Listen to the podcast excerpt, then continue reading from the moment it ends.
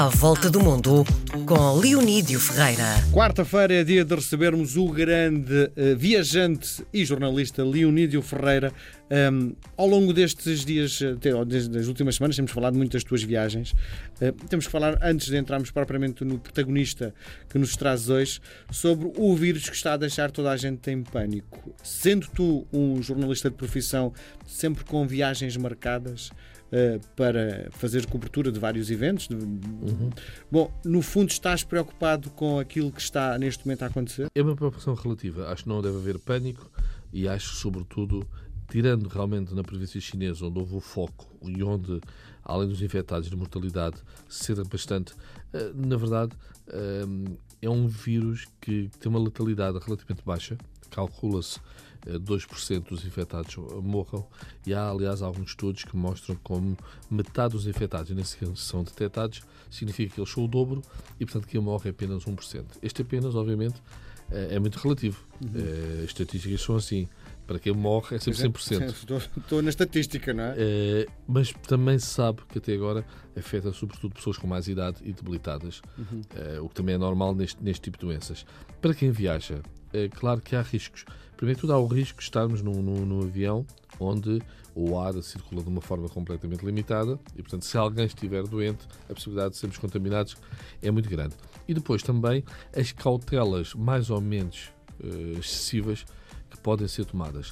Uh, eu ia agora a Londres a uma reunião de uma unidade islâmica que é o Samadia e foram eles tomar a iniciativa de cancelar provavelmente porque pensaram que entre os receios de uns e as exigências de outros de, de segurança, de repente provavelmente aquilo não funcionaria. Ias em trabalho? Ia em trabalho, sim. Qual a importância de fazer a cobertura de um uh, uh, evento ligado à cultura islamita? Uh, repara, a, a comunidade Ahmadiyya, que é uma comunidade é relativamente pequena, mas estamos a falar de 10 a 20 milhões de pessoas, sobretudo no atual Paquistão.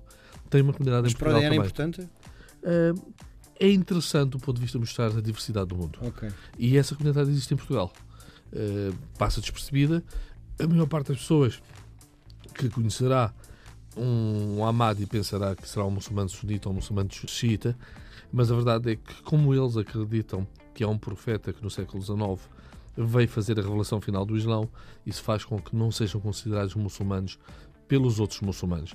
E se dá, inclusive, perseguições em vários sítios do, do mundo. Claro que na Europa estão perfeitamente bem integrados. São uma comunidade, aliás, que hum, acredita muito nos estudos, na educação e, por exemplo, é, o, apesar de, de, o Paquistão ter uma relação muito complicada com a sua minoria Ahmadi, um dos nobres do, do Paquistão é, é, é, um Ahmadi. Portanto, isto mostra como são, são pessoas que, que estudam e tudo mais. É, é, mostrar esta diversidade enorme. É, se alguém quiser uma comparação, o que é que são os Ahmadis, vamos imaginar, se as pessoas souberem o que é que são os Ismaelitas, os seguidores do HK, perceberão que é mais uma corrente entre o Islão ultraminoritária e, portanto, muitas vezes Fundamentalista? Esta, esta diversidade... Não, não, não. Não? Não, bastante bem integrada. Eh, aliás, estas comunidades, tal como os ismaelitas, acabam por eh, perceber que é no Ocidente que, que, estão protegidas, que os seus direitos são protegidos e, portanto, acabam por se integrar eh, muito bem. Hoje trazes uma senhora. Trago uma senhora chamada Brengária. Ela é neta de Afonso Henriques. Seu nome português? De, Sim, é o nome português. Hum. Hoje já não se usa muito, porque as pessoas já, já chamam de Maria uhum. e. Bringária. E, e João a, todos, a todas as crianças. Uh, se bem que, se nós repararmos, há nomes medievais que chegam a ser recuperados. Uhum. Se pensares bem, Dinis, que é um nome que hoje está mais ou menos na moda para os rapazes, para mim, quando era miúdo, era o nome de um rei português Sim. da Idade Média. Um, outros nomes, como Rodrigo, também estão a ser, a ser recuperados. Rodrigo, que é o nome visigótico. Portanto, Brengária. É bem possível que um dia destes, claro. se houver uma atriz famosa chamada Brengária, porque a avó dela se chamava assim, começa a haver umas, umas meninas chamadas Brengárias. A Brengária é filha do VI I. Um, ela vai para, para a corte francesa onde tem familiares. Não esquecer que estas famílias reais estão cheias de conexões umas com os outros, por casam uns com os outros. Sem amor. E, e a maior parte das vezes sem, sem amor, mas também aqui a razão de Estado é mais importante, é, é? é, mais, é mais importante. Se virmos muitas guerras e muitas pazes foram feitas em função de casamentos e, e divórcios entre estas figuras. E sobretudo no caso das mulheres, que no fundo era que elas tinham que mudar de país. No futuro, sobretudo no caso das mulheres, elas eram educadas muito na convicção de que esse era, era o papel que, que, tinham, que estavam ali quase como diplomatas através do, do casamento. A Berengária acabou por interessar muito o Valdemar III da, da, Dinamarca, estamos a falar do século XIII, 1200 e muitos. E, do ponto de vista estratégico? Aqui não tanto.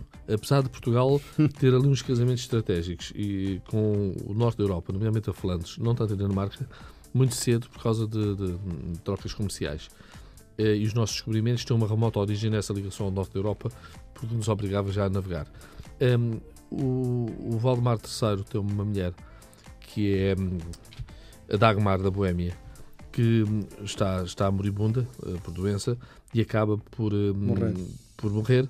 Um, essa mulher percebe que ele vai se interessar pela tal berengária portuguesa e no leito de morte, com tuas lentas, diz: Não cases com essa, casa com qualquer uma, mas não com essa. O que é giro é que um, na, na, na, na, mitologia um, do, dos, dos dinamarqueses até hoje, a, a nossa berengária, que era morena, de olhos, de olhos castanhos, é vista um pouco uma rainha má. E a Dagmar, que era da, da, da Boémia, da atual República Checa, de olhos loira e de olhos claros, era vista como rainha boa. O rei está enterrado com as duas uma ao lado da outra. Portanto, ele que promiscuidade, deixou-se é? ser muito salomónico ou muito promíscuo, como quiseres. Qual é a parte que tem piada nisto? A Berengária conseguiu que três filhos fossem reis. Portanto, a portuguesa má uh, acabou por triunfar. Como é que te cruzaste com ela? Forma.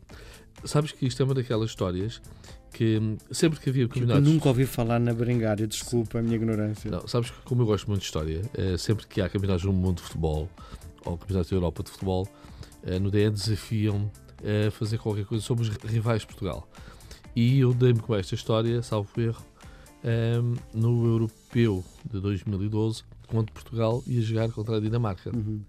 Um, e Portugal ganhou esse jogo e depois, ainda para se vingar, ainda ganhou a República Checa da de, Dagmar. Um, repara, sobretudo a nível de, destes laços de casamento um, entre famílias reais, é muito fácil encontrar as ligações de Portugal a outros países. Por exemplo, uma coisa que se fala muito pouco é no Luxemburgo, onde nós temos uma comunidade enorme ehm, onde inclusive é uma comunidade enorme e que está cada vez mais bem integrada. No outro dia contaram que dos 100 diplomatas luxemburgueses, 5 ou 6 eram de origem portuguesa, o que é menos do que a nossa proporção na população, mas tendo em conta que já são cidadãos e com uma profissão claramente exigente, mostra sucesso à comunidade. Se formos olhar para a família do, do Grão-Duque, um, ehm, há uma série de ramos portugueses. Uh, Estamos em todo o lado. Estamos em todo o lado, nem que seja para essas famílias reais. Muito bem, voltamos a conversar na próxima semana. Um grande abraço. Um abraço.